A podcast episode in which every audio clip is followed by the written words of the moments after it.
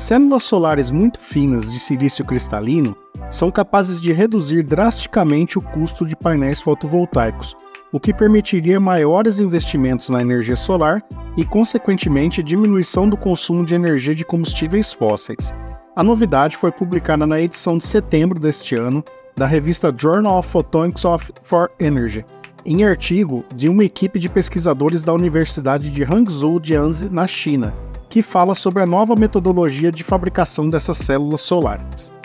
Atualmente, a grande maioria dos painéis fotovoltaicos para a geração de energia elétrica são fabricados de silício cristalino, tanto os monocristalinos como os policristalinos. Em geral, as células utilizadas nestes painéis possuem de 160 a 170 micrômetros, e sempre se buscou reduzir essa espessura para diminuir o custo do material e também o consumo do silício em cada painel.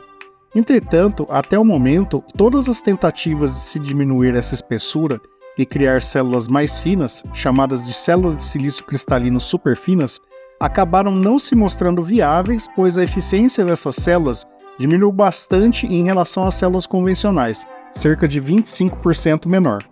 Mas a equipe de pesquisadores, lideradas pelo professor Guanglin Xie, demonstrou uma nova metodologia de construção de células solares superfinas, que consegue manter uma eficiência de conversão de energia de cerca de 21%, o que está próximo da eficiência de 24% das células solares convencionais utilizadas hoje. Embora haja esse déficit de cerca de 3% na eficiência de conversão de energia, comparando-se as células de silício superfinas com as convencionais, o ganho da nova tecnologia é muito grande, pois a espessura do silício da célula é de 20 micrômetros, cerca de 8 vezes mais fina que as células convencionais.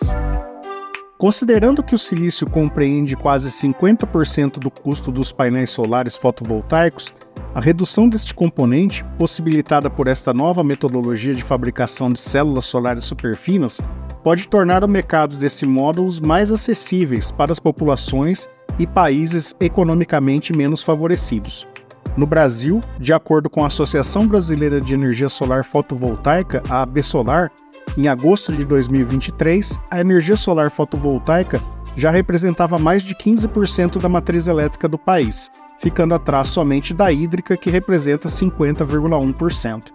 Assim, uma redução significativa no custo dessa tecnologia e com políticas públicas que incentivem o investimento em fontes sustentáveis de energia o Brasil poderia em pouco tempo substituir os cerca de 15% da matriz elétrica que provém de fontes não sustentáveis. Mas para isso, de fato ocorrer, além dos avanços técnicos e tecnológicos da indústria, as ações governamentais também precisam evoluir e propiciar um ambiente favorável para o investimento correto e eficaz na transição energética. Por hoje é só e até o próximo episódio.